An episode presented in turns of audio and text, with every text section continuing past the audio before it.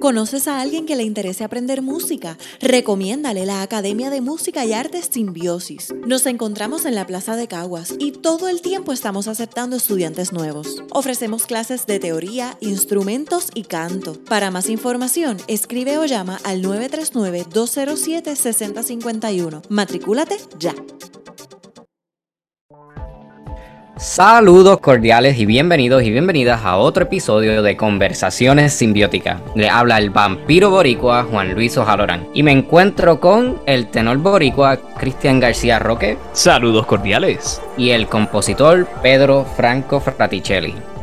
saludos. Eh, antes de comenzar este episodio me gustaría recordarles que tenemos la Academia de Música y Arte Simbiosis este, búscanos en las redes como Academia Simbiosis eh, PR. Estamos localizados en la Plaza Palmer de Cagua. Estamos dando clases de música, teoría, instrumento y canto.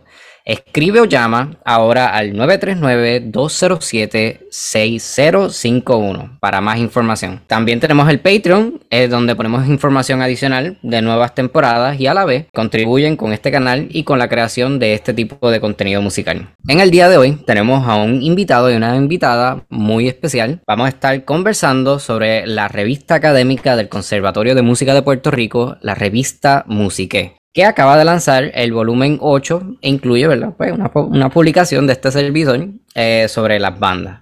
Consideramos que esta revista es un medio importantísimo para la investigación en la isla, más cuando en Puerto Rico aún no tenemos pues un programa de maestría o doctorado en musicología y hay mucho trabajo por hacer respecto a la investigación musical en la isla. Démosle la bienvenida al director de la revista Musique y profesor del Conservatorio de Música de Puerto Rico, el doctor Jaime Obofil Calero, y a la editora, eh, la doctora Noralis Ruiz Caraballo. Bienvenido. Gracias. Saludos, hola. Este, le damos las gracias, ¿verdad?, por estar aquí con nosotros. Eh, Cristian, si quieres comenzar con nuestras preguntas. Bueno, pues sí, siempre nos gusta comenzar con, con, la pregunta clásica y es que nos dejen saber un poco de cuál es su, su trasfondo musical, cómo comienzan en el mundo de la música y eventualmente terminan con, con lo que es un PhD o un doctorado en, en música. Si nos pudiera comenzar la doctora eh, Noralis, por favor. Saludos y gracias por la invitación. Bueno, pues mi camino en la música comenzó a la edad de los siete años, cuando le dije a mis papás que quería aprender a tocar el cuatro puertorriqueño, porque vi a Mazo Rivera tocar en la televisión. Y el show de Mazo Rivera me impactó tanto que yo le dije a mami y a papi, yo quiero aprender a tocar el cuatro. Y pues ellos trataron de buscar un maestro, el primer maestro me rechazó porque dijo que mis dedos eran muy flaquitos y aceptó a mi hermano como su estudiante. Entonces mi hermano no quería aprender a tocar cuatro, pero el maestro quería darle las clases a él. Así que él empezó a tocar cuatro y yo empecé a mirarlo y como que imitar en casa lo que él aprendía. Y luego, un poquito más tarde, pero casi llegando a los ocho años, empecé en la Fundación Francisco López Cruz. Allí sí me quisieron con mis dedos flaquitos y siendo una niña. Y esa, ahí comenzó mi, mi camino en la música. En la fundación pues completé el programa de clases de cuatro que ellos ofrecían sabatín Luego de eso ingresé a la orquesta de la fundación, en la orquesta Jíbara Francisco López Cruz, y eh, me quedé un buen rato enseñando también en la fundación. Y cuando me a, me iba a graduar de cuarto año, pues quise seguir el camino de la música y me fui a la UPR a estudiar humanidades con música. Y bueno, pues seguía como que interesada en el cuatro, pero también pues ya cuando estaba en la escuela superior, pues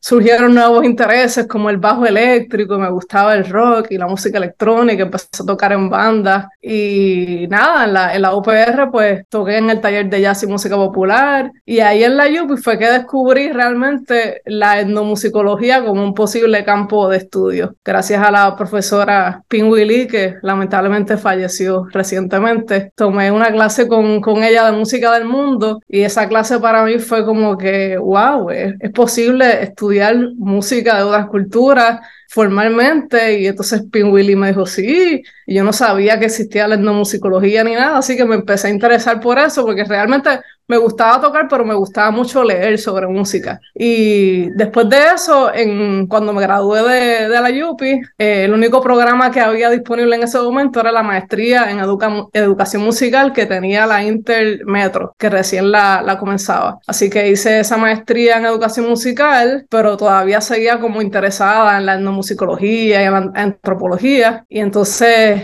cuando terminé la maestría, pues solicité a varios, varias escuelas graduadas y me dieron una buena este, oferta de asistencia económica en Kent State University en Ohio. Y allá me fui y fui parte del programa que ellos tenían híbrido de musicología con etnomusicología en Kent State pues estudié con un profesor eh, del Congo y pues aprendí mucho sobre, sobre, música africana, pero realmente seguía muy interesada en investigar el cuadro, investigar las tradiciones, también en, cuando llegué a la UPR, resalté esta parte, pues empecé a tocar en bandas y, y, comencé a tocar con una banda que se llama Oscilador 4. En esa banda estaba Andrés Fontanes, que quizás lo conocen, es egresado del conservatorio y tiene una banda ahora llamada Los Nervios. Pues Andrés y yo nos conocíamos ya del mundo del 4 y empezamos una banda llamada Oscilador 4 en la que está también José Olivares y Leonardo Velázquez, que también tiene su proyecto llamado El Medio. Y de, de, de, esa banda, pues como que José era muy amigo mío y José eventualmente era amigo de Angélica Negrón y ahí surgió Balún y yo seguía colaborando con ellos, pero eh, Balún comenzó como un dúo y más adelante, como en el 2006, me uní a la banda como bajista, así que pues he estado como que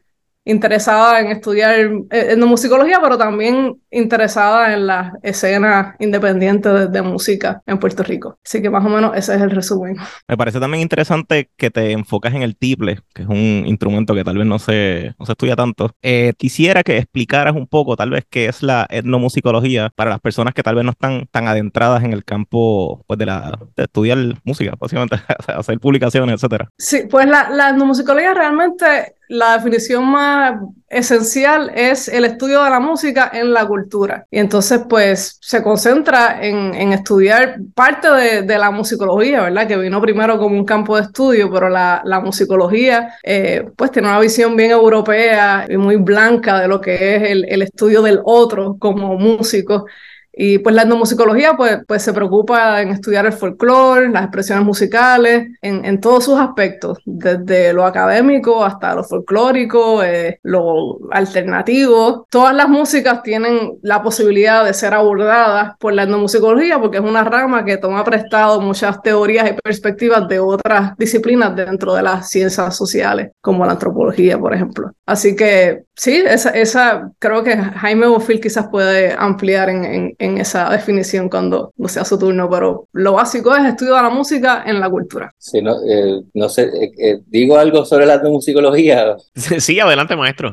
Bueno, yo creo, yo creo que una de las cosas que, que obviamente, que Norali yo creo que ya habló un poco sobre esto, pero una de las cosas que distingue la, la etnomusicología de la musicología, ¿no? La musicología como un campo más histórico, ¿no? Que se llama musicología histórica, es que la aproximación es etnográfica, ¿verdad? Se hace estudios de culturas vivas, ¿no? Eh, tú haces un trabajo de campo y entonces pues vas al lugar eh, y obviamente eh, hay lo que se llama observación partícipe, pues, se puede, se puede hacer, se trata de conocer, ¿verdad? La cultura del otro, como dicen, como dice, ¿verdad? La famosa frase, ¿verdad? De, from the insider's perspective, ¿verdad? Desde, desde el que vive esa cultura. Y esa es como que una de las grandes diferencias entre, obviamente, pues una persona que estudia no musicología, ¿verdad? Que, que casi que lo clásico, lo tradicional ha sido que va a estudiar culturas foráneas o exóticas, ¿verdad? Inicialmente, ¿verdad? Estudiaba música de los famosos estudios, ¿verdad? De, del gamelan, de Bali, ¿verdad? Y de Java, de todos estos primeros musicólogos versus a lo mejor un musicólogo, eh, un musicólogo que estudia más, a lo mejor, como estuvimos hablando con Mergal, ¿verdad? Que Mergal se dedicó más al estudio, por ejemplo, de Bach, ¿verdad? Que obviamente pues una persona que ya murió hace mucho tiempo y entonces pues la, la manera en que se estudia esa, eh, la música pues e, es a través de fuentes históricas, ¿no? A través de ese acercamiento histórico y, y, e, en, ese, en ese sentido pues son, son dos aproximaciones eh, distintas, ¿no? De, además de que, como muy bien dijo Noralis, pues la, musicología se, se preocupa por estudiar lo que se llama world music, ¿verdad? Lo que llaman world music, que es la música no occidental, por decirlo así, o la música del mundo, que, que para mí es una, es, es como que un poco contradictorio, ¿verdad? Porque todas las músicas son del mundo, ¿verdad? Porque no son, no estudiamos la música extraterrestre, Ni la, Eso yo estaba pensando. Sí, exacto. Así que todas son del mundo, pero las, de, las que se llaman del mundo son las que son del mundo eh, no occidental. Esas son las que estudian, esas son las que clásicamente han estudiado la musicología y la musicología pues más bien se concentran, se concentra en lo que es el estudio de obviamente la música clásica, eh, como mencionamos, ¿verdad? Mozart, eh, Beethoven, Brahms, Wagner, eh, etcétera, ¿no? Sí, es una es una conversación bien interesante y, yo creo que me parece que cada año que va pasando las disciplinas, eh, lo que toca cada disciplina se, se va discutiendo aún más este, y, van naciendo más campos eh, dentro de las mismas disciplinas. O sea, ¿verdad? Para los gustos, los sabores, hemos hablado de musicología y la musicología, pero que son dos áreas tradicionales, pero también hay, pues, hay otras cuestiones, por ejemplo, la ludo-musicología, el estudio de, los de la música de videojuegos, la musicología, este lo que le llaman el forensic musicology, musicólogos que se dedican a estudiar cosas que tienen que ver con derechos de autor, todos los casos legales que están ocurriendo, pues, o que ocurren, ¿verdad?, alrededor del mundo, los ecomusicólogos que, que estudian la relación de la naturaleza con la, con la música, es un campo bien interesante. Y también hay estas cuestiones recientes donde más y más las líneas entre la musicología tradicional y la etnomusicología se van poniendo medias borrosas, donde se empiezan a utilizar estudios o más bien se empiezan a utilizar métodos de la etnomusicología para estudiar, hacer trabajo de campo dentro de la sala de conciertos sinfónica, este, ese tipo de cosas. Que es, una cuestión bien, eh, ¿cómo lo pongo? Bien, bien, bien fluida, por decirlo así. Sí, vamos, sí, sí. No, yo creo que, que cada vez más definitivamente esa, esas fronteras son, son ¿verdad? Eh, eh, se están, eh, se, se, cuestionan, ¿no? Y, y, son definitivamente, hay personas que, que, navegan entre ambos, entre ambos, ¿verdad? Tanto la musicología y creo que algo interesante que, que sucede con la etnomusicología, cuando la etnomusicología como que irrumpe, ¿verdad? Como que entra en escena, es que definitivamente como que se crea este cuestionamiento como que de what is music, ¿verdad? ¿Qué es lo que es música? Hasta mucho, por mucho tiempo yo creo que lo que la gente pensaba que era música era solamente la música clásica. Todo lo otro no era digno de estudiarse para comenzar, ¿no? Así que era como que era como que cosas que, pues, que se hacían, que eran folclóricas, eh, pero que eso de, de, de, documentar y de hacer un estudio serio sobre, no sé, sobre, ¿verdad? Sobre una tribu, ¿verdad? Eh, eh, indígena del Amazonas, ¿verdad? O de personas que están por allá haciendo música en Australia, y no sé qué, como que eso era algo un poquito raro, ¿no? Como que no, no, no, se, no caería bajo lo que es historia de la música, ¿no? Porque esas personas para comenzar, pues a lo mejor no tenían historia porque no escribían, ¿verdad? No escribían su música, sino más bien se transmitía de manera oral. Así que eso es como las grandes críticas que yo creo que siempre se le ha hecho a, la, a, estas, a estas otras tradiciones y creo que la musicología pues como que da ese primer, ¿verdad? Como que da ese primer paso a desestabilizar lo que es, ¿verdad? Como que, so, what is music? ¿Qué es lo que consideramos música, ¿verdad? Bueno, mucha gente, ustedes saben, porque ustedes participan de lo que es la música, eh, de lo que, dentro de la misma música clásica, ¿verdad? Están como, está lo que es el canon, ¿verdad? Que obviamente, pues hablamos ya de Beethoven, eh, Mozart y Brahms, y, lo, y casi siempre lo que queda un poco antes de ellos, ¿verdad? Bueno, bajo obviamente se salva y muchas personas del barroco, pero el early music es como un campo ahí un poquito todavía medio, ¿verdad? Como que, que está, está todavía ahí un poco cuestionable, ¿verdad? Como que si eso en verdad, exacto, si eso, si eso está a la misma altura, ¿no? De lo que es la música ya sinfónica, ¿verdad? El canto gregoriano, etcétera. Y claro, y, y por, el, por el otro lado, ¿verdad? Las personas que hacen más las músicas de vanguardia, eh, también yo creo que son, son muy cuestionadas aún como que, ¿is this music? O sea, como que, como que esto es música o esto es, esto es como que es ruido o esto es, o, ¿verdad? O, qué, o qué es lo que se está haciendo aquí. Entonces, pues, eh, creo que como muy bien, muy bien acaba de decir eh, Juan, pues todo esto yo creo que está eh, muy en cuestión y, definitivamente hay muchas personas que están entrando y saliendo de todos estos campos, ¿no? Ampliando un, un poco sobre esa idea y, y, también, pues, volviendo un poco a, a mi experiencia, es que para mí la etnomusicología fue un campo muy revelador porque pues yo me crié tocando música, pero nunca se me presentó la posibilidad de investigar sobre nuestra propia música.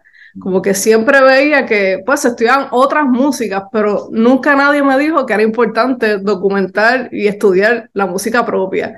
Y cuando tuve que ahora mismo yo lo pienso y es como un principio tan básico, pero yo, yo llegué a la universidad y, y, y no tenía e, e, ese pensamiento, o sea, vivimos en una cultura que desafortunadamente pues no se ha ocupado por investigar mucho sobre su historia musical. O sea, en años recientes hay, hay muchísimos esfuerzos, pero quizás hace veintitantos años, cuando yo entré a la universidad, pues tú eres músico, pues tú vas a tocar y ya, no, no es tan importante documentar o investigar o, o, plantearse preguntas sobre por qué es la música de nosotros de la forma que es. No, y peor así, yo diría que ni se incentiva. O sea, yo diría que Bofil eh, tiene un, una gestión bien importante porque cuando yo estudié en el conservatorio, si no fuera por, por profesores como Bofil, yo no hubiera tenido la inquietud tampoco de, uh -huh. de mover la música puertorriqueña o de incluso eh, hacer música puertorriqueña. O sea, Interesar, no, eh, eh, la cuestión del interés como que no está ahí, como que uno se ocupa de, de tocar y ya, así que eh, como, como señala Pedro, es muy importante que el conservatorio preste estos espacios para promover la investigación también entre sus estudiantes. Sí, yo, yo me recuerdo, yo fui estudiante del conservatorio y yo me recuerdo que profesores en ese, en la, cuando yo estudié y también yo estudié en la UPI, me recuerdo que para mí los cursos de historia, tengo que admitir, ¿verdad? Y a lo mejor después usted pueden editar esto, pero, pero, para mí era también era como que, ¿qué yo estoy haciendo aquí en este curso de, de historia? Yo, debo, yo tengo que estar practicando mis escalas, o sea, yo, yo estudié guitarra con Juan Sorroche, luego con Egúlvida, y para mí estos cursos así, como que más bien que eran de lectura y de escribir sobre la música, era como que, no, no, no, yo lo que estoy estudiando es ejecución, yo no necesito nada, como que para mí era, era un poquito la cuestión de, de, de era, había, había definitivamente como un conflicto ahí, ¿verdad? Hasta que poco a poco, pues, hasta que poco a poco, pues fui cayendo en cuenta, ¿no? Que sí, que era, era importante y era, obviamente, era de, de tenía mucha relevancia, ¿no? El estudiar el contexto, eh, porque, pues, pues sí, uno entiende mejor la música que está tocando. Uh -huh. así, pero, de hecho, pero sí. y, y, es la actitud de, de, muchos músicos, incluso este, a veces también esperan demasiado de los compositores estudiantes, o sea, uno está también ahí para aprender y a veces cuando tú haces una pieza para un músico, la actitud es bien, es bien distante. Es como que, ok, esto está lleno de errores, esto no se toca así, no lo quiero tocar. O sea, no, no hay esta actitud de, ok, espérate, esto es música nueva, ¿cómo le puedo ayudar? Como le digo, mira, esto se escribe de, así para que se entienda mejor. O sea, esa actitud más receptiva, a veces parecería que, pues, que hay como una pared que, bueno, no debería ser. Totalmente. Sí. La, la, apertura también para tocar música de compositores vivos es, es algo que yo creo que se está, pues, es, es mucho más visible ahora, que se toquen obras de compositores compositores que están estudiando, porque pues cuando yo crecí, pues nada, uno tocaba las obras de compositores que estaban muertos ya, no de compositores vivos. Sí, es, eh, no, la verdad es que, y aquí parte del, de, ¿verdad? el proyecto de conversaciones simbióticas ha sido precisamente eso, aunque a veces sacamos episodios discutiendo cuestiones pues más bien históricas, eh, también tratamos de crear el espacio para atraer compositores que están activamente creando material musical. Este, ¿verdad? Para continuar con, con, con, el episodio, Bofil, si nos puedes hablar un poquito sobre, ¿verdad? Este, sobre tu, pues, tu background etnomusicológico. Sí, bueno, yo, yo, comencé, yo comencé en la música estudiando guitarra eh, clásica y yo hice entonces estudios en la Universidad de Puerto Rico con Juan Sorroche, pero yo también hice historia eh, en, en, ahí en la UPI, que yo entiendo que eso me dio un background en las humanidades que luego me, me, me, me dio obviamente pues muchas, eh, ¿sabes? Me dio muchas de las destrezas investigativas que luego iba a utilizar. Pero yo en ese entonces, yo lo que quería, yo estaba haciendo historia y me interesaba, pero más me, más me interesaba obviamente la, la guitarra y tocar Tárrega y Fernando Sor y, y todo ese tipo de música. Eh, luego entré en el conservatorio y estudié con Egúlvida, que es una gran figura en lo que es la guitarra en Puerto Rico y siempre lo veía él con la pipa y una persona así tan seria.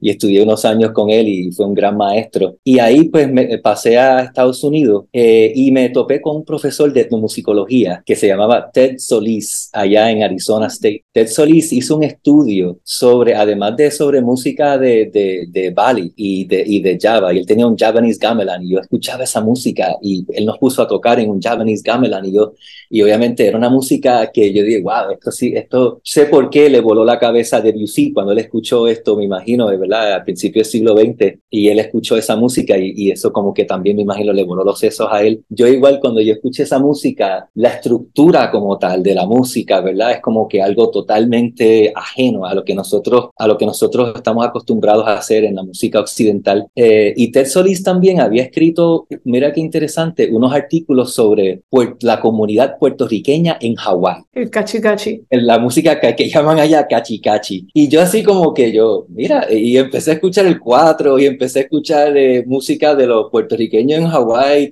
de, de, las grabaciones, ¿no? Que él hizo allá, que, que están, que están ahora mismo, que las tiene el Smithsonian. Y yo dije, wow, qué interesante. Yo, imagínate, yo en una, un boricua en Arizona escuchando música de puertorriqueños, pero que viven en Hawái. Y yo así como que yo dije, anda. Pues". Y ahí entonces, pues eh, yo me interesé por la musicología. Eh, Solís fue mi primer maestro y luego entonces, pues seguí estudiando en la universidad. Yo me, yo me quedé en Arizona y hice un doctorado en la universidad, en la universidad, en the University of Arizona, en Tucson. Eh, y ahí estudié con la doctora Sturman. Y similar a lo que acaba de eh, comentar Noralis, a mí me interesa mucho la música andina. Pues esa fue como que mi primera pasión, yo creo, por, por hacer musicología. Yo siempre me envisioné como que yendo allá a Perú y hablando con personas quechua y, y, ¿verdad? y a lo mejor haciendo esa investigación de campo por allá con las alpacas y, y, y ¿verdad? Y, y, ha tocado un poco esa música. Eh, y tuve la oportunidad de hacer investigación de campo, un, verano fui allá a hacerla, eh, pero estando en Arizona, eh, ya tú sabes, como siempre, ¿verdad? Cuando uno está fuera de su patria, como que la patria le llama. Y, y entonces empecé a, empecé a escuchar mucha música jíbara. Empecé a escuchar a Ramito, empecé a escuchar los trovadores y cuando me dieron, cuando me,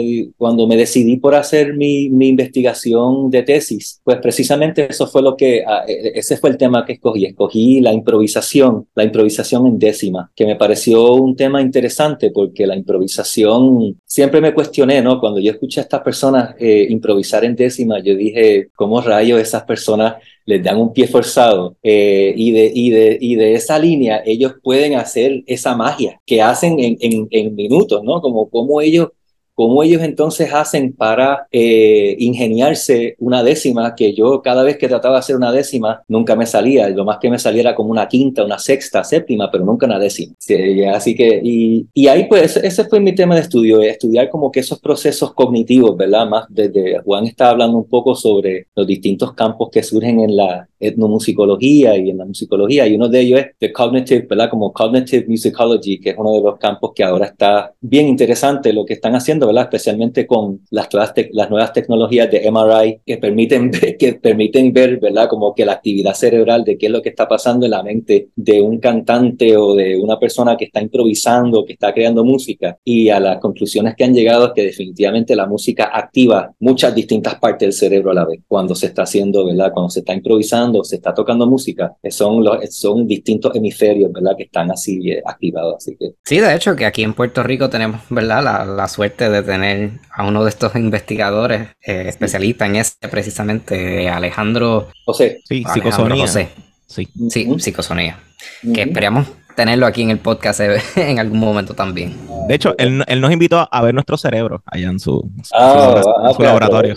Aprovechen, aprovechen, sí, y, toquen, y toquen música para que a lo mejor hagan una comparación, ¿verdad? Como que hablen entre ustedes a ver qué cosas están y después empiecen a tocar música para ver qué, qué, sí, sí, ¿verdad? Como que las diferencias entre, entre esa actividad cerebral. Si no, ocurre, si no está ocurriendo tanta diferencia, que ustedes están siempre muy, están muy elevados.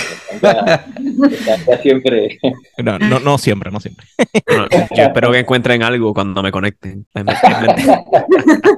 Pues, este, pues nada, eh, nos gustaría entonces continuar con, más bien ya con, con la revista Musique. Si pudiesen, ¿verdad? Hablarnos un poquito como, pues, de, de, de dónde surge la revista como tal, cómo surge el proyecto. Sí, bueno, la, eh, Musique fue, fue, es un proyecto que comenzaron algunos profesores del, del conservatorio, entre ellos el profesor Luis Hernández Mergal, eh, que se acaba de retirar y que le hicimos un homenaje, ¿verdad? Hace, hace unas semanas atrás. Eh, creo que también colaboró ahí Alvira y otros profesores, no, no tengo claro ahora, ¿verdad? Pero sé que Mergal obviamente pues fue la persona que, que gestó, ¿verdad? Lo que, que, que se iniciara esa, esa, esa, esa revista y luego, pues, eh, ya yo llegué para el tercer volumen. Ellos ya habían, ellos ya habían eh, hecho dos volúmenes, el, el, uno y el dos. Y cuando yo entré al conservatorio en el 2013, hablando con Mergal, eh, pues le, le, pregunto, oye, ¿por qué no, por qué no reanudamos la revista? ¿Por qué no? O sea, esto es, esta revista en verdad tiene muy buenos artículos, habían escrito Pedro Segarra había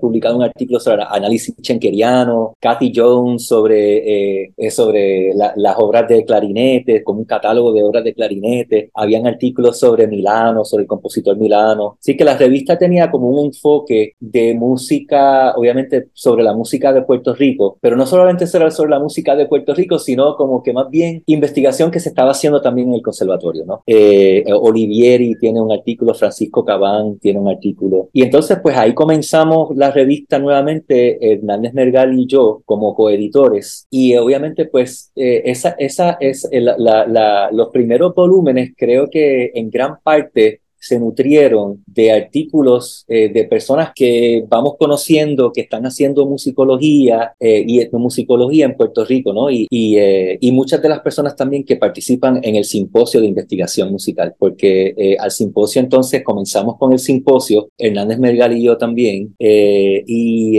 y básicamente como que de esas personas, algunas de las personas que presentan, pues se toman, a, les preguntan, oye, ¿quieren publicar este artículo que está interesante, ¿verdad? Su presentación, convertirla en artículo más bien. Y esa combinación a lo mejor de, de personas que estaban presentando investigaciones interesantes, eh, como también otras personas que vamos conociendo que están haciendo investigación tanto en el conservatorio como fuera del conservatorio. Y de ahí pues va surgiendo música eh, que se va nutriendo, ¿verdad? de, estas distintas, de estas colaboraciones eh, siempre estuvo muy siempre estuvo muy presente también la voz de los estudiantes. Rodolfo Córdoba, eh, ¿verdad? Publicó un artículo con nosotros sobre el grupo Fluxus. Eh, de hecho, hizo dos. Él hizo un artículo también sobre, con una entrevista a Carlos Carrillo, Leonardo Lazagasti, Giancarlo Faría, que es un violista de la Orquesta Sinfónica, hizo un catálogo sobre la música de, de, de, de y colaboraron, han colaborado muchas personas, como que luego le quisimos dar también como que expandir un poquito la mirada, yo creo que, y la visión de, de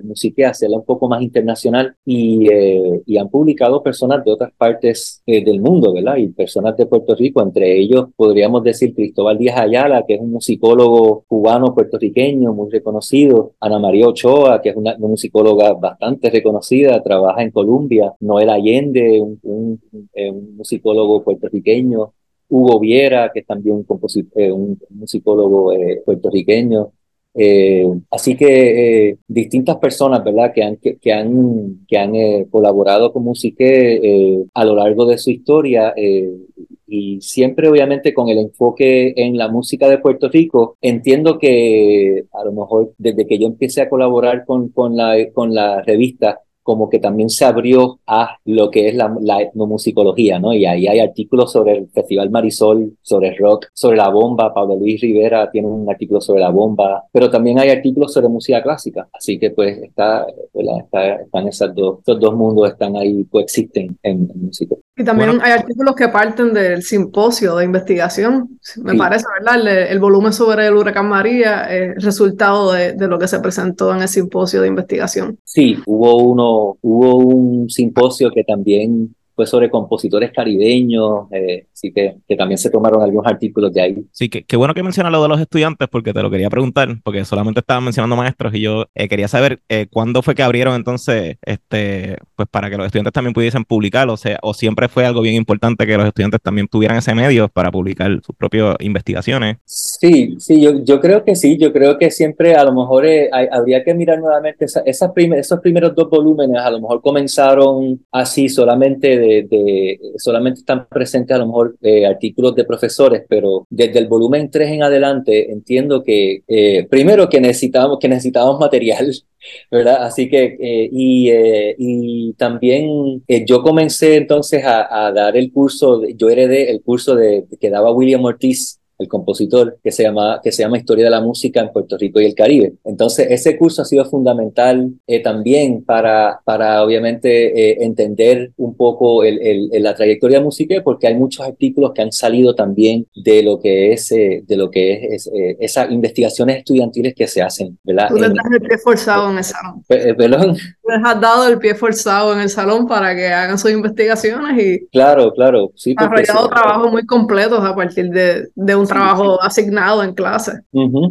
Y, eh, y, siempre, siempre es bueno, ¿no? Porque creo que, que, que cuando uno pasa por el proceso editorial, eh, ¿verdad? De, de no, es, no es igual, ¿no? Una revista académica, pues claro, en una clase, pues sí, hay, hay unos criterios de evaluación, ¿verdad? Pero es solamente un profesor que te está evaluando. No obstante, cuando tú pasas por un proceso editorial en una revista, ya lo, está mirando, ya lo están mirando otros ojos, ¿verdad? Casi siempre ahí pasa por lo que se llama una revisión de pares, que eh, son lectores externos o otras personas que forman parte de la junta editorial. Entonces, eh, casi siempre, pues, esos artículos cuando se le devuelven al, al autor, pues van a, van a llegar, eh, ojalá, ¿verdad? Que lleguen así como que hubiera ensangrentado, así como de, de rojo, con, con, con, cuestiones así en rojo, mira, tienes que revisar esto, tienes que revisar esto otro, te sugerimos esta bibliografía o qué quieres decir con esta, ¿verdad? Y, y, eh, y entiendo que ese, ese es, eso es lo bonito y lo tortuoso del, del proceso editorial, ¿no? Como que eh, recibir como que esa, esos comentarios, pues yo creo que a, a uno, a lo, uno, a lo mejor se piensa como que la, autoestima, ¿verdad? Está así como que ah, no, le gustó, no le gustó lo que hice. Pero eh, honestamente, yo, con, yo no conozco de ningún artículo que haya entrado así de una, como que sin que se le devuelva al autor con mínimo con algunos comentarios. Y estamos hablando de, de los artículos de los más grandes musicólogos y etnomusicólogos que han publicado sus libros o que han publicado artículos, ¿verdad? Eh, me imagino que ellos igual, cuando John Blacking, ¿verdad? O Halloran que estuvo por allá en Irlanda, cuando Blacking me imagino que entregó su libro de How Musical is Man o lo que sea, me imagino que el editor le, le, devolvió ese, ese manuscrito así como que con, muchos, muchas tachaduras y muchos comentarios, ¿verdad? Porque, porque es un diálogo, ¿no? Uno está entrando en un diálogo con una, con una comunidad académica en pleno, ¿verdad? Y se tiene que tomar en consideración, pues, quienes han escrito anteriormente sobre esto, ¿verdad? Eh, Así que se tienen que tomar de, previamente, tú tienes que entablar un diálogo con, eh, eh, con otras personas que han pensado sobre este tema anteriormente eh, y que han contribuido, ¿verdad? A, a, lo que es esa, esa eh, eh, esa, eh, la historia ¿no? sobre, sobre, sobre, sobre, sobre, ese tema en particular. Así que pues, es un proceso en ese sentido que hay que tomarlo con mucha seriedad, pero es bonito, bonito. Y, uno, uno, como dijo los otros días, estamos, estamos nosotros ahora en, en, medio de, de, publicar un libro eh, y en que estoy colaborando también con Norali, que se, que se llama Made in Puerto Rico Studies in Popular Music. Y uno de los autores pues nos dijo, nos dijo hace poco, finalmente logré entregar el artículo. Eh, él dijo como que fue un parto, fue como que un parto, ¿verdad? Fue como que como una parte de mí que se desprendió, ¿verdad? Cuando finalmente pude entregarlo. sí, Literal lo es. Sí, porque una... Not really. ahí, ahí, comenta, ahí comenta, ahí comenta Norali, exacto, que ella es madre, así que ella Si nosotros no sabemos nada, ok. Siguiente tema. Acá la, nota al calce es que desde que tuve a, a, mi hijo, yo prometí nunca más referirme a, ah, eso fue un parto, para cualquier cosa cotidiana. Es como que, no, Tuve 22 horas ahí. bueno, yo no, yo aquí, yo no, no, no voy a enfrascar en esta, en esta pero obviamente el, el, el, el, yo sí, bueno, no, me voy a meter en, no, no, I'm not gonna open the box, no voy a decir, no voy a meter, porque vamos a estar ahí. No, no, pero, pero bueno, siguiendo, siguiendo la, la conversación, el trabajo editorial para, para esta revista, Jaime me, me invitó a, a colaborar con, con la revista, yo no trabajo para el conservatorio, pero para el volumen, pues fui como una editora invitada para trabajar el proyecto y, realmente los trabajos que recibimos, porque Jaime nos, informó a la, Junta que eran trabajos que comenzaron en el salón de clases y realmente me impresionó mucho el, la calidad de, los trabajos que entregaron los estudiantes.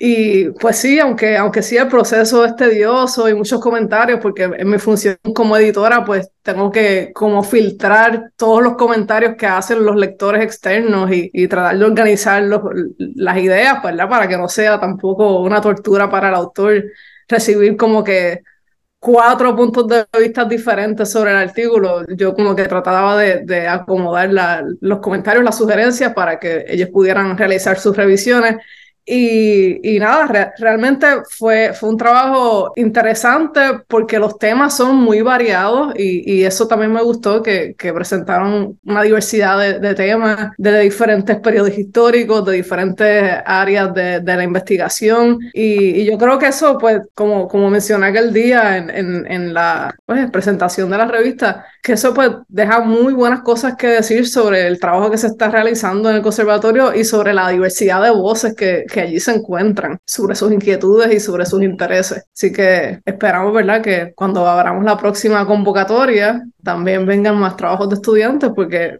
no, creo que no hay otro foro en Puerto Rico abierto para que estudiantes presenten sus trabajos. Me gustaría agregar un, un punto de discusión que, ¿verdad? Estos, eh, muchos de los artículos comenzaron como eh, proyectos dentro del salón de clase por estudiantes, pero algo, ¿verdad? Importante que, ¿verdad? Que, que mencioné que comenzaron en el salón de clase durante la pandemia. Eh, y precisamente eso me trae el nuevo, ¿verdad? El nuevo punto de discusión. ¿Cómo es trabajar una revista académica durante la pandemia? bueno, yo creo que, yo creo que precisamente nosotros como que durante la pandemia, eh, yo no sé cuándo fue que, que yo hablé, eh, tendría que revisar los, los emails de cuándo fue que me comuniqué con Noralis pero... Fue como final de diciembre del 2021. Sí, sí, no, no. Final, de, final del año 2021, por ahí, ese semestre. Sí. Eh, porque yo creo que ya habían entregado los trabajos en semestre anterior y yo creo que, que facilitó un poco la, la, comunicación porque las primeras reuniones de la Junta, pues todo el mundo se conectaba por Zoom desde diferentes partes. En la Junta hay, hay personas que no están en Puerto Rico y ahí pues eso quizás permitió una, una comunicación más efectiva pero el proceso, el proceso fue todo así a, distancia. hasta, que finalmente se pudo dar la, la, presentación en vivo, que para mí eso fue como significativo, ¿verdad? Que después de tanto trabajo a distancia y de correo electrónico, ver las caras de las personas y que tuvieran la oportunidad de, de comentar sobre su trabajo. Sí, y, y, algo que quedó como que en el aire y por eso fue que también nos tardamos en reanudar lo que es, ¿verdad? El lanzamiento de, de, de Musique 8 es que con, con la pandemia y con lo que con todos los problemas que estaba pasando Puerto Rico durante eh, estos últimos años han sido candela, ¿no? Eh, eh, desde, desde, María para acá, ¿verdad? Ricky Renuncia, o Ricky Macarena, me recuerdo Ricky Macarena ahí con, con Pedro, ¿verdad? Junta de Control Fiscal, después obviamente terremotos, el COVID, después Fiona, ¿verdad? Así que hemos tenido como que unos años difíciles y, y obviamente pues... ¿Perdón? María. María, sí, pues eso, el conservatorio entonces pues también se ha visto afectado, ¿no? Entonces pues, ¿sabes? Para, para honestamente en esos momentos así de survival, así como que no, a lo mejor musique no era la primera prioridad, ¿no? Para, para el conservatorio, ¿no? Sino que era como que ponerse al día con las clases, con, con cómo poder transicionar a, a este, a lo que es este mundo virtual, por ejemplo, ¿verdad? Y, pero eh, poco a poco, eh, poco a poco pues lo fuimos trabajando y, y entonces pues la página, la página de música había quedado también eh, olvidada porque el conservatorio, no me recuerdo en qué año fue, yo creo que fue hace dos años, que cambió su página web. Y al cambiar la página web, al, obviamente, a, ¿cómo diríamos? La, la palabra sería a, Actualizar, no sé, hizo un update.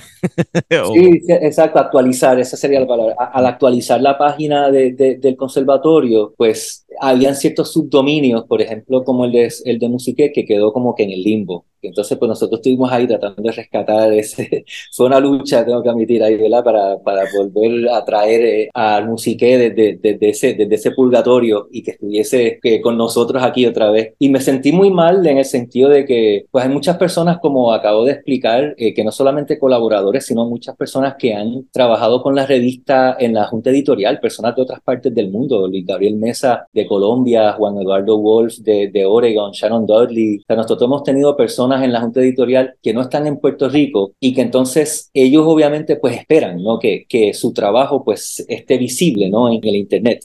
Entonces, al no estar, al estar como que donde está Musiqué, pues de repente como que eso queda un poco ahí, sí, queda como que vivo, ¿no? Y queda un poco en el limbo y, y, pues para mí fue siempre como un poco, me quedé con un poco de ese sinsabor hasta que pues hablé con, hablé con las personas en, en la administración del conservatorio y me comentaron que se iba a trabajar la, una nueva página para Musiqué y, y, que iba a, y que iba otra vez a publicarse la revista y pues finalmente pues del 2019 hasta ahora pues ahora ya lo logramos, ¿verdad? Pero ya, pero estamos ahí, estamos así. ¿Y cuál es esta nueva página para la revista? Eh, pues la nueva página es, la pueden encontrar en cmpr.edu slash en slash musique y ahí pues aparece eh, el volumen actual, eh, que es el volumen 8 y aparece en, en, archivo de volúmenes, aparecen todos los volúmenes anteriores, ¿verdad? Del, del 1 al, al, al, 7, que los pueden descargar ahí. Y esto es acceso libre. Acceso libre, gratuito, total, sí. Que no todas las revistas acá académicas en el mundo de la música son de acceso libre. Es, es, es así, es así. No, no todas son, no todas son eh, eh, open access eh, y esta, pues nosotros hemos buscado, ¿no? Para que, para tener algo de, de presupuesto también para poder. Sí, sí, así que pues, así que pues poco a poco, pues musiqué, vamos ahí. Lo, lo que nosotros nos gustaría en un futuro es ahora que ya la tenemos nuevamente publicada, es indizarla en, en las bases de datos académicas, ¿verdad? Como EBSCO-Host, etcétera, o Redalic, una de Latinoamérica, o Cielo, etcétera, para que tenga obviamente mucho más visibilidad para ese mundo académico en Latinoamérica. Ese es el próximo paso que yo creo que... Ese es el Google de la academia, por decirlo así. Sí. De hecho, yo iba a mencionar, yo, yo iba a dejar esto como que para después de la entrevista, pero pues lo puedo eh, poner aquí, ¿verdad? Para cualquier oyente que esté haciendo su investigación y eh, necesite un buen recurso, eh, hay este eh, musicólogo que se llama Matthew Frank. Él creó básicamente una base de datos de revistas académicas alrededor del mundo que son open access. Entonces, básicamente tú vas a la página de él, verifica la lista, entonces tiene, tiene toda una base de datos de un montón de revistas alrededor del mundo, entonces pues te menciona si están activas, si no están activas, si tienen páginas, si no tienen páginas, cuál fue la primera publicación, cuál fue la última publicación, si son lo que le llaman peer reviewed, si no, o si es libre, este, si tienes que pagar alguna cuota para hacer tu publicación, pero todos son eh, libres de acceso, son open access. Y él tiene una, una forma para contactarlo para someter la, una propuesta para que se incluya, ¿verdad? Alguna revista académica de alguna institución, etcétera. Así que lo menciono por si les interesa agregarla ahí. Claro, pues ya ahí, ya ahí vamos a tener que comunicarnos con Matthew Frank. Definitivamente. eh, para beneficio ¿verdad? de las personas que están afuera de este ambiente académico, ¿qué es una revista pues académica y en qué se diferencia de una revista de esta popular, no sé, una TV guía o algo así? bueno, lo, lo, que distingue a una revista académica de, de cualquier otra publicación es que eh, los artículos que se someten eh, atraviesan un proceso de, de, revisión de pares. Algunas revistas tienen revisión de pares y otros tienen eh, lo que llaman blind peer review, en el que se permanece anónimo quién es el evaluador y quién es el, el autor. Y esto pues garantiza que pues se, evalúa a profundidad la investigación, las fuentes que se utilizan y, y pues mantiene un, un enfoque científico, por, por decirlo así, eh, pero realmente esa, esa, es la diferencia entre una revista académica y digamos un blog al que uno puede enviar un artículo y solamente el, el editor pues decide si se, se, se, publica o no se publica. Aquí pues no, no, es decisión de una persona si se publica o no se publica, tiene que pa a, pasar un proceso de arbitraje en el que se determina si se va a publicar o no se va a publicar un artículo. Sí, que muchas veces uno cuando va a buscar información tal vez histórica o técnica de, alguno, de algunas cosas musicales, lo que hay son blogs, un montón de blogs alrededor. Y pues eso, no tiene pues las fuentes o tal vez pues no, no tiene el filtro correcto. Sí, puede ser el criterio de cualquier persona que, que escribe lo que sea en su página, que, que, también está bien y tiene su público, pero en el, las revistas académicas se caracterizan porque hay un proceso de, de evaluación un poco más riguroso. Pregunta, además de música, ¿Hay otra revista académica musical en Puerto Rico? No musical, pero la Ana Geméndez tiene una revista Cruces que ah, publica también trabajos de, sobre música, trabajos de historia, de cultura, y también eh, tiene, es un proceso de, de, revisión arbitrada. No sé, Jaime, si conoces de algún otro Bueno, estaba, yo no sé si se está publicando aún, pero la, el, el, Instituto de Cultura Puertorriqueña tenía una revista que se llama Resonancias.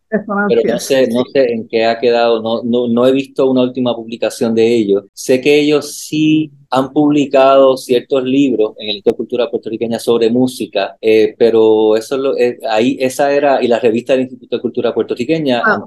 la, antes pues, se publicaban artículos de música, pero exacto, no, ahora actualmente en Puerto Rico eh, no creo que al Musiqué, como una revista académica y como lo que acaban de decir, pues existen distintos blogs, ¿verdad? De que, si Luciano Quiñones tiene su blog sobre la danza, el proyecto del 4, William Pumpiano sobre la música jíbara, ¿verdad? Como que, pero eh, pero, así eh, el mapa musical. El mapa musical de Puerto Rico. El mapa musical de Puerto Rico, Pero... ¿Qué es eso del mapa musical? No, no, no lo conozco. el mapa musical de Puerto Rico es un proyecto que comenzó un colaborador de nosotros eh, que se llama el doctor Hugo Viera Vargas. Él comenzó un proyecto que pues pretende presentar la historia de Puerto Rico, creo que desde hasta los 40, hasta 1940, la música popular hasta 1940, y es como un mapa donde se presentan diferentes géneros, donde se interpretaban. Y es un, proceso, es un, es un proyecto que está en continuo desarrollo. Todavía, pues, Hugo lo mantiene, eh, está tratando de buscar fondos para traducirlo al inglés y para pues, que podamos expandir esa línea de tiempo a que cubra hasta el presente. Pero si buscan en Google Mapa Musical de Puerto Rico, es un proyecto en el que también Jaime y yo colaboramos como escritores. Sí, eh, eh, sería, el mapa musical es como un blog, pero académico, en el sentido de que las personas que, que colaboran, pues son especialistas en el tema de la música y, pasó por un proceso de edición, o sea, no fue como que la, gente sube así, como que se publica, lo que la, gente, la información, sino que antes de publicarse, pues pasa por un proceso de curaduría y entonces, pues eso entonces se va, se va subiendo a, a, la, a la, página y tiene distintos géneros desde, ¿sabes? Como que así en, en, orden cronológico, desde el 1850, pues qué estaba pasando con la, con la danza, ¿verdad? Lo dividen a través de género, ¿verdad? ¿Qué estaba pasando con la danza en el 1850? Bomba, sí. Etcétera. Y así hasta el de los 1850 hasta el 40, la plena, la bomba, la música jíbara. El plan es seguir expandiendo eso, que cubra hasta las expresiones contemporáneas de la música de Puerto Rico. Sí, o sea, yo, yo no sabía nada de esto y, yo estoy en el conservatorio, o sea, wow, nice, gracias. De nada, gracias a Hugo por la idea. Bueno, ¿verdad? Ya estamos eh, llegando a la conclusión, ¿verdad? De nuestro episodio, eh, ¿verdad? Si nos pueden, ¿verdad? Repetir nuevamente donde los oyentes pudiesen encontrar este, la revista Musique Volumen 8 publicada. Y los otros volúmenes también, eh, leanlos todos.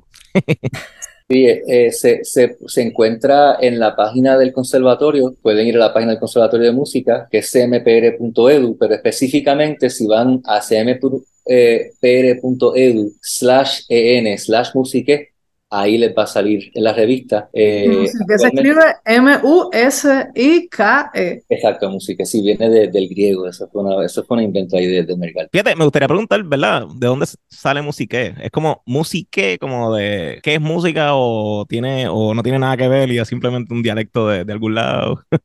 bueno, pues musique precisamente es, dice aquí, y voy a, y voy a citar desde la misma página, dice, estas son las palabras de, de Hernández Mergal, dice, el nombre de la revista, eh, Musique, término griego para el arte de las musas, refleja una visión amplia de la música que abarca todo tipo de géneros, enfoques desde la musicología, los estudios de música popular, hasta la musicología histórica, la teoría, el análisis y la educación musical. Así que eh, sí, musique, así como musique, eh, con K, pues es una, viene del griego como tal. Perfecto. Pues verdad, nuevamente le damos las gracias este, por estar aquí con nosotros. Este, ¿verdad? Antes de despedirnos, ¿verdad? Eh, Jaime, si nos puedes dar, ¿verdad? Tus redes sociales, donde la gente si se quiere comunicar contigo directamente, ¿cómo lo pueden hacer? Sí, yo tengo que admitir que yo con las redes sociales, yo soy, yo soy estoy medio en la edad de piedra, pero eh, sí, tengo, sí tengo Facebook eh, y sí tengo email, que me pueden escribir siempre al email, ¿verdad? jbofil.cmpr.edu es el institucional, o Jaime Bofil, todo seguido, arroba hotmail. Yo todavía uso Hotmail. Eh, y ahí, ahí, ahí me pueden conseguir. Excelente. Noralis, ¿dónde la gente te pudiese conseguir? Comunicarse directamente contigo. Pues en Instagram soy la damita del tiple y también soy parte de la banda Balloon Balloon Band, ahí también pueden seguir la banda y ver lo que estamos trabajando. Perfecto. Pedro, ¿dónde la gente te pudiese seguir? Uh, bueno, me pueden buscar en Instagram como Peter Franks 7, por mi nombre en Facebook, Pedro Manuel Franco Fraticelli. Cristian. Bien fácil, en Instagram como Tenor Boricua. Yo soy, pues, eh, en Instagram me pueden conseguir como el vampiro boricua. Este, en Facebook me pueden conseguir como Juan Luis Ojalorán Acevedo. Tenía Twitter, ya me cansé de Twitter. Elon Musk me, me, me quitó las ganas. Así que no, ya, ya no hay más Twitter. Pedro se ve completamente decepcionado, pero. Sí, fue. Realmente no es lo mismo, te entiendo. Sí, eso pasa. Al podcast lo pueden encontrar como Conversaciones Simbióticas en Facebook, Simbiótica Pod en Twitter y Instagram. Eh, y se, pues. Espérate, entonces, Hasta antes la de que próxima. termine, Ok. Yo tengo que, Ajá, quería decir algo también, pero Pedro, dale. Eh, ay, qué presión. Ok, lo voy a decir. Nada, que realmente quiero invitarle a todas las personas que lean este volumen de Musique. Tiene artículos pues, de Juan Luis Ojalorán, que tienen que, que leerlo, obviamente, sobre las bandas en Puerto Rico. Eh, tienen, tienen publicaciones de Agustín Muñoz, que es otro compositor puertorriqueño, que a mí me encanta Agustín. Saludos a Agustín. De hecho, Agustín fue parte de Simbiosis en algún momento. Este, Luis Ruiz Pacheco también, peruano que estudió conmigo. Saludos, Luis Pacheco.